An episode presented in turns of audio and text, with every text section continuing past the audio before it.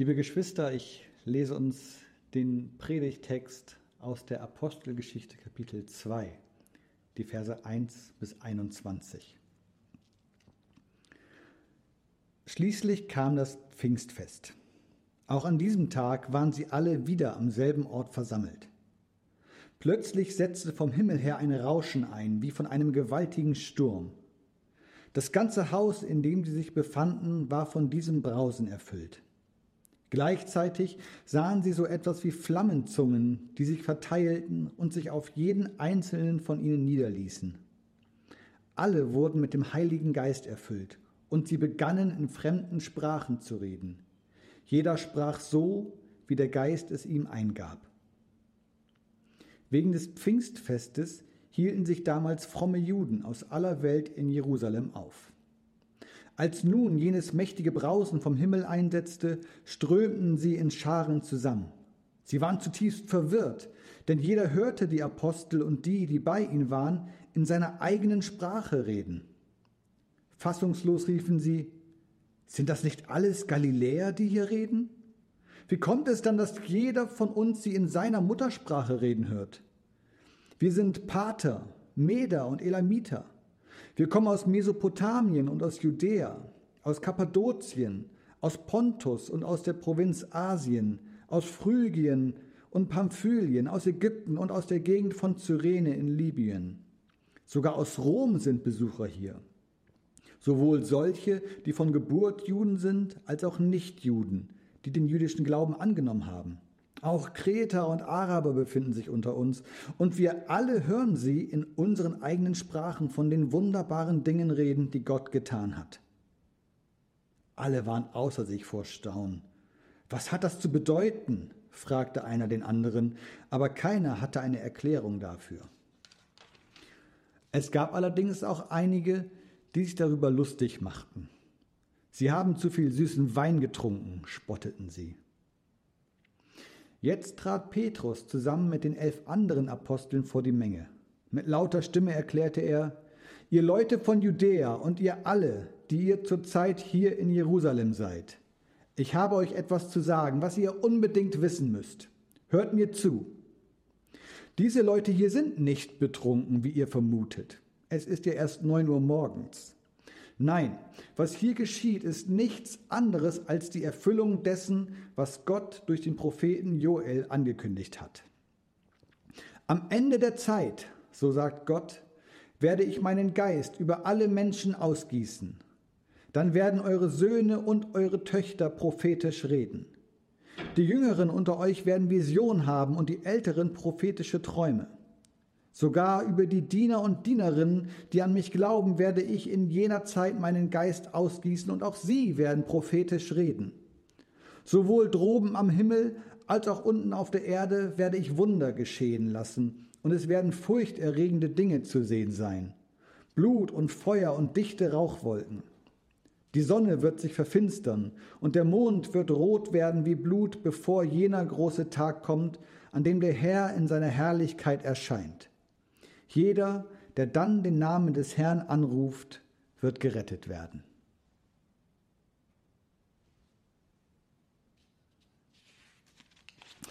Liebe Gemeinde, da sitzt man einfach so mal zusammen und ahnt nichts Gutes.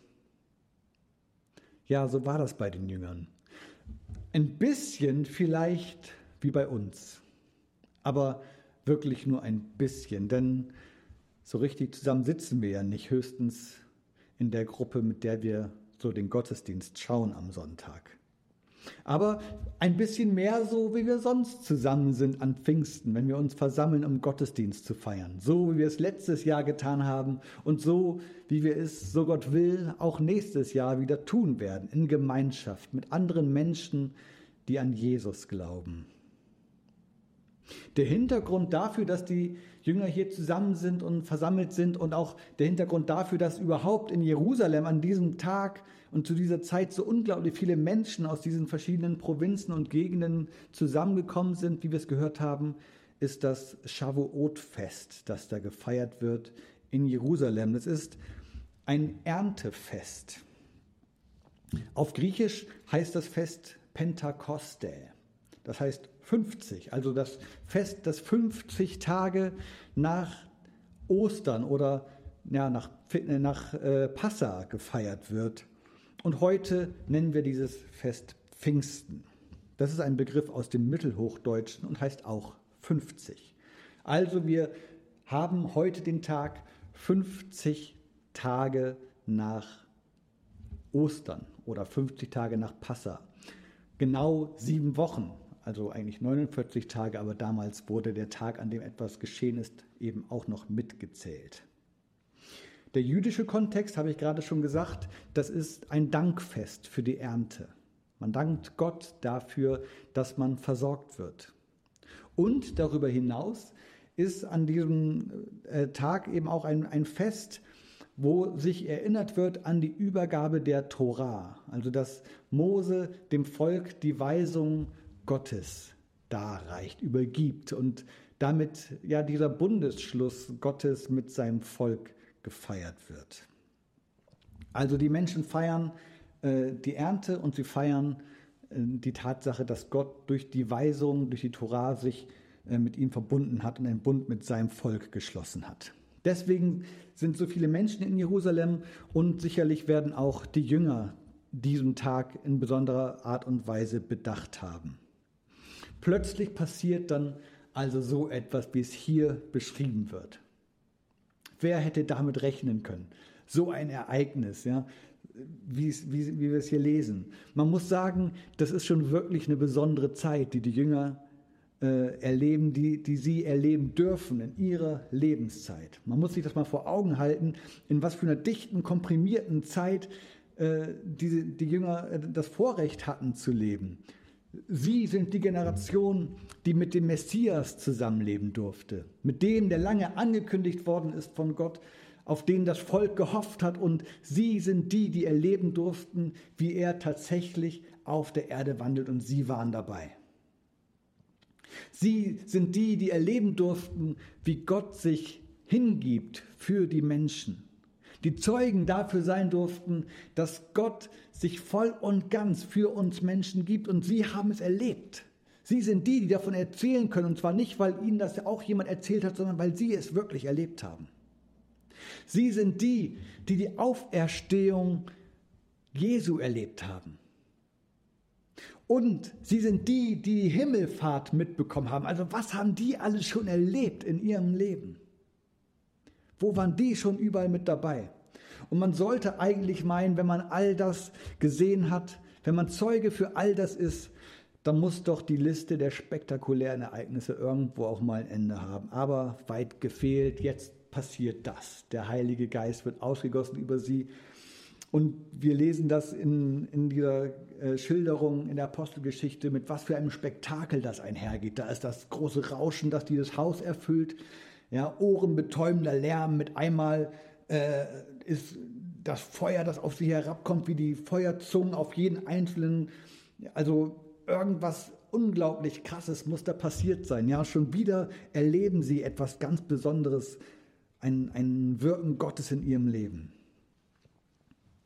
Bereits letzte Woche in der Predigt haben wir vom Bund Gottes gehört. Damit äh, aus dem Propheten Jeremia, wo Gott zusagt, er wird seinen Bund schließen, er wird einen neuen Bund geben, wo es nicht darauf ankommt, äh, dass die Weisung gehalten wird, die von außen an die Menschen herantritt, wie es in der Tora, wie es in den Geboten, in den Gesetzen der Fall ist, sondern Gott hat zugesagt, es wird einen neuen Bund geben, in dem er seine Weisung den Menschen ins Herz schreibt dieser neue Bund eben. Und wie anders sollte Gott das tun als durch die Gabe des Heiligen Geistes, dass Gott in den Menschen wirkt, dass seine Weisung, sein Wille in die Herzen der Menschen geschrieben wird. Und eben auch das erleben jetzt die Jünger.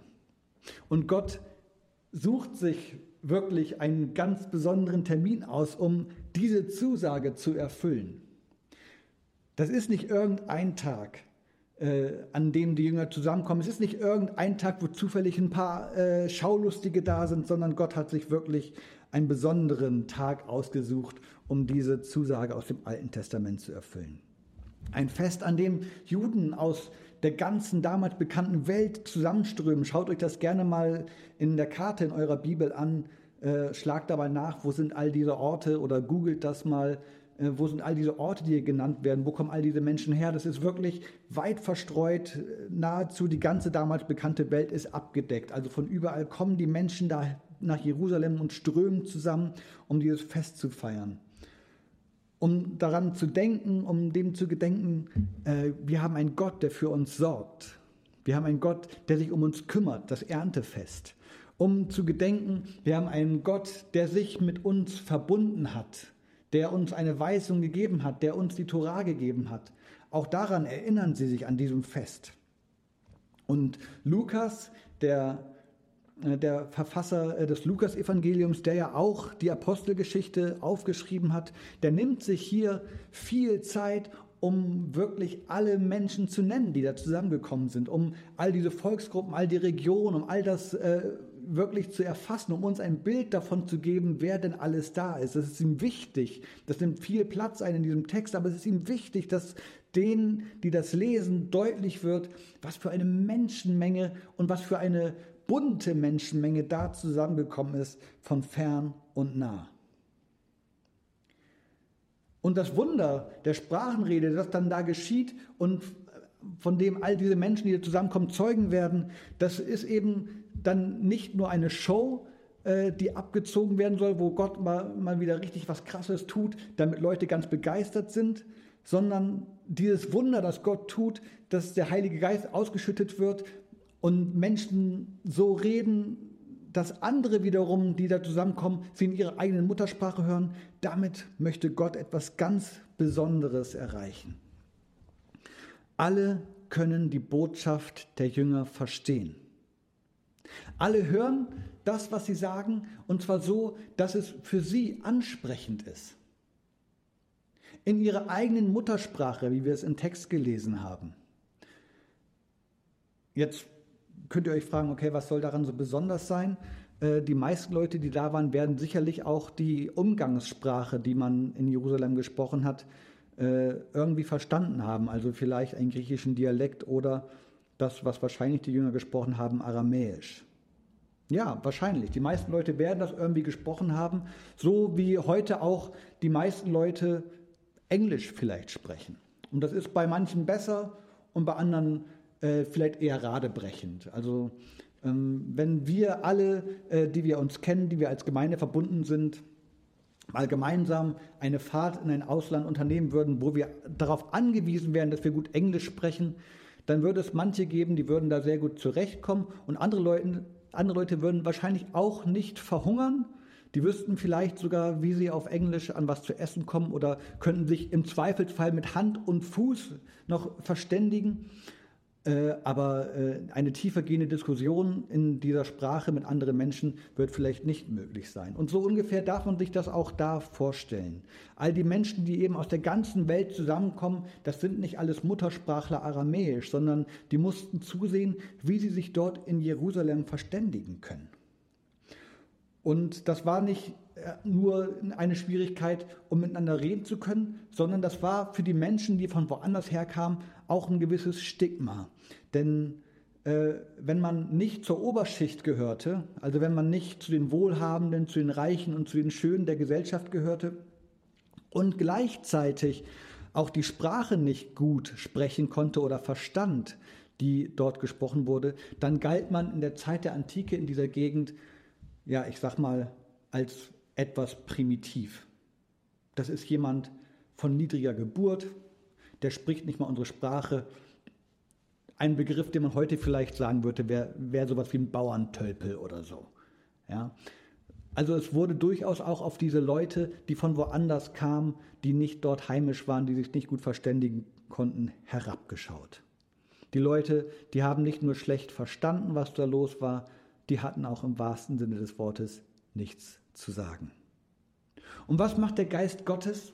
Was tut Gott? Wie wirkt Gott in diese Situation hinein? Gott spricht die Menschen direkt an. Und zwar jeden in seiner Muttersprache. Jeden so, dass er es verstehen kann. Und zwar nicht radebrechen und über irgendwelche äh, Verständnishilfen, sondern so, dass jeder von der Botschaft Gottes wirklich das versteht, dass es ihm ins Herz gehen kann. Gottes Geist, der dort an den Jüngern wirkt, hilft ihnen dabei, Grenzen zu überwinden. Grenzen, die ganz natürlicherweise da sind. Gottes Geist bricht diese Grenzen ab und sagt, alle sollen das hören, was ihr von mir zu sagen habt, was ihr vom Evangelium zu sagen habt, das soll für alle wirklich verständlich sein. Der Geist Gottes hilft den Jüngern dabei, alle mit einzubeziehen. Der Geist Gottes zieht selber alle mit ein. Er nimmt alle mit hinein, indem er alle anspricht. Die, die normalerweise vielleicht mit so einer gewissen Scham am Rand gestanden haben, weil sie wussten, dass sie die Primitiven von woanders sind, dass sie die sind, die hier nichts zu sagen haben, dass sie hier nichts zu melden haben, dass sie nicht von hoher Geburt sind und so weiter, die werden hier mit einem Mal zum Ziel des Handelns Gottes.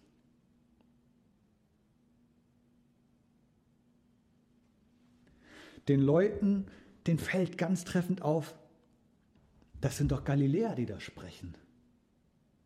Wie kommt es, dass wir die verstehen können? Das sind doch welche von hier. Das sind gar keine von uns, das sind welche von hier. Das sind Galiläer und die sprechen mit einmal so, dass wir das hören. Gottes Geist wirkt, dass die, die zu ihm gehören, anderen von woanders her das Evangelium sagen können. Dann muss nicht erst der Pater kommen, damit er zu den Patern sprechen kann. Oder erst der Meder, damit er zu den Medern kommen kann. Oder erst der Elamiter, damit er zu den Elamitern sprechen kann. Keine Sorge, ich zähle sie nicht alle auf, aber ihr versteht, was ich sagen will. Gott nutzt die Menschen aus Galiläa, um zu all diesen Völkern zu sprechen. Die Galiläer werden befähigt, zu diesen Leuten zu sprechen. Und zwar so zu ihnen zu reden, dass sie es verstehen, auf Augenhöhe. Diese ganz natürliche Grenze, die da war, sie wird abgebaut, sie wird abgebrochen. Die Menschen sollen nicht weiter spüren, dass sie anders sind.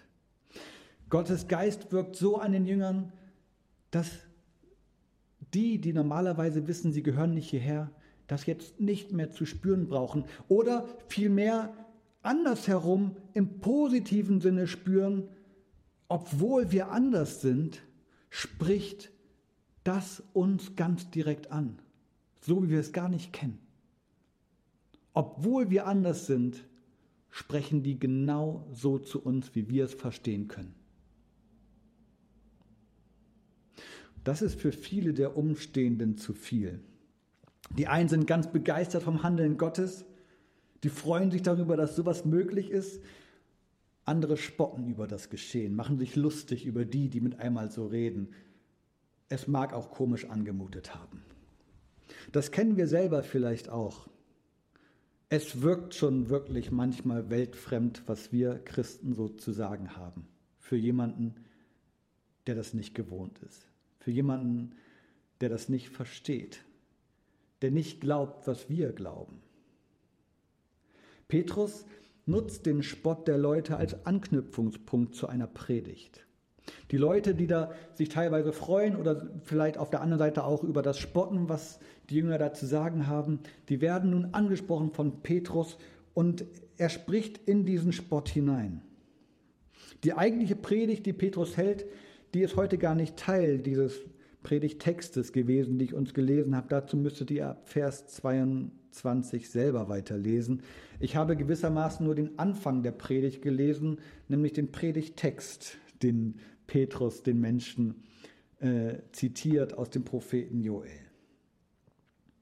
Und es ist wieder eine wichtige Wegmarke, die die Jünger hier miterleben. Äh, nach all den Wegmarken, die ich bereits aufgezählt habe, erleben hier die Jünger jetzt, wie Gott dieses Prophetenwort aus Joel erfüllt. Dieses Prophetenwort über die Endzeit. Denn so beginnt ja die Rede, die Petrus, zu der Petrus ansetzt. Am Ende der Zeit, so sagt Gott, werde ich meinen Geist über alle Menschen ausgießen. Am Ende der Zeit. Und sie waren also jetzt diejenigen, die Jünger, die das erleben sollten, wie sich das jetzt erfüllt. Interessant. Damals, vor 2000 Jahren, hat sich schon eine Rede über die Endzeit erfüllt. Wir merken, Endzeit ist nicht erst jetzt, weil jetzt irgendwas Schlimmes passiert oder weil wir den Eindruck haben, äh, die Welt wird schlechter oder irgendwelche Dinge passieren. Nein, Endzeit ist schon seit 2000 Jahren. Tatsächlich. Und jeder, der sagt, dass jetzt die Endzeit angebrochen ist, der erzählt keine Neuigkeiten. Die, Petrus erzählt also das, was im Propheten Joel äh, zugesagt wurde als Wort Gottes an die Menschen, dass sich das einmal erfüllen wird, dass der Geist ausgeschüttet wird über alle, das erfüllt sich jetzt. Gott gießt seinen Geist aus. Und das ist das, was alle Umstehenden hautnah erleben konnten. Gott spricht alle an. Und das ist tatsächlich Gottes Programm. Gott will alle Menschen erreichen. Gott ist für alle da. Die Grenzen, die vorher da waren, sie sollen hier keine Rolle spielen. Gott ist für alle da. Für die Männer und für die Frauen. Für die Alten und für die Jungen. Sogar die Dienerinnen und Diener werden angesprochen. Das heißt, es geht nicht nur um das Geschlecht, es geht nicht nur darum, wo kommen die Leute her. Nein, sogar alle sozialen Schichten werden angesprochen. Gott ist nicht ein Gott für die Reichen und Schönen, Gott ist ein Gott für alle. Alle möglichen Grenzen, die in unserem Denken zwischen Menschen existieren, auch in unseren Köpfen, all die Grenzen, die da sind, auch die auch wir wahrscheinlich heute haben, die sind keine Grenzen für das Handeln Gottes. Gott handelt an all diesen Menschen. Das ist die Zusage, von der Petrus sagt, das ist genau das, was sich jetzt gerade erfüllt. Und am Ende dieses Textes, den, den Petrus liest oder den Petrus erzählt aus Joel, diese unglaublich große Zusage, diese Rettung Gottes ist für alle da. Rettung für alle, die Gott darum bitten. Was für eine Botschaft. Das an Pfingsten. Liebe Gemeinde, liebe Geschwister, wir feiern Pfingsten gerne als Geburtsstunde der Gemeinde und das ist, tun wir völlig zu Recht. Das ist das, was wir auch heute feiern können, worüber wir uns freuen dürfen, dass das geschehen ist, dass Gott diese Zusage erfüllt hat und dass wir unter dieser Zusage leben. Gott gibt uns seinen Geist. Wir dürfen uns freuen, zu dieser Gemeinde Gottes zu gehören, in die er seinen Geist hineinsendet, dass wir Teil davon sind dass wir ja in dieses Wirken Gottes mit hineingenommen sind. Und so wie die ersten Christen hier in, diesem, äh, in dieser Apostelgeschichte, so dürfen auch wir uns in diesen Auftrag, der damit einhergeht, mit hineinnehmen lassen. Dass wir erfüllt werden, um andere zu erfüllen. Dass Gottes Geist in uns wirkt, damit wir von ihm sagen können. Und zwar so, dass sie es verstehen. In ihrer Muttersprache so dass es für sie etwas taugt, was wir ihnen zu sagen haben. Dass wir nicht in Kanaanäisch vor uns hinschwafeln, sondern dass wir den Menschen wirklich etwas zu sagen haben, wo sie am Ende ganz erstaunt dastehen werden und sagen, ah, das sind doch die Christen. Aber die sprechen mit einmal so, dass ich den Eindruck habe, das hat was mit meinem Leben zu tun. Das wäre doch was, oder? Auch heute gibt es noch ganz natürliche Grenzen, die für uns im Kopf bestehen, die zwischen Menschen bestehen. Auch heute noch gibt es Menschen, die gesellschaftlich Menschen zweiter Klasse sind, die irgendwie am Rand stehen, auf die herabgeschaut wird, die als primitiv gelten, mit denen man vielleicht nicht so viel zu tun haben will.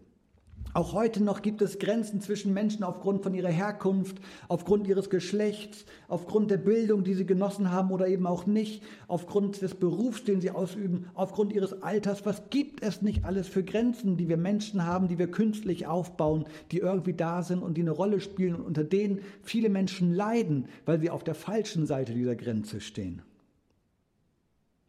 Für all diese Grenzen ist kein Raum da, wo Gottes Geist weht. Gott will zu all diesen Menschen kommen. Sein Geist gilt für alle. Sie alle werden befähigt. Gott ist wirklich für alle Menschen da. Und diese wichtige Botschaft, sie wird niemals alt. Sie ist heute genauso aktuell, wie es vor 2000 Jahren war. Sie ist heute genauso wichtig an Pfingsten, wie es zum allerersten Pfingsten der christlichen Gemeinde war, weil sie immer wieder gehört werden muss. Diese Botschaft ist wichtig für alle Menschen, die noch nichts davon gehört haben. Sie muss gesagt werden und wir dürfen davon erzählen. Wir haben das Privileg, davon weiterzusagen, als diejenigen, die schon davon gehört haben. Weil es immer Menschen gibt, die diese Botschaft hören müssen und wir, die sie schon gehört haben, wir dürfen davon sagen. Amen.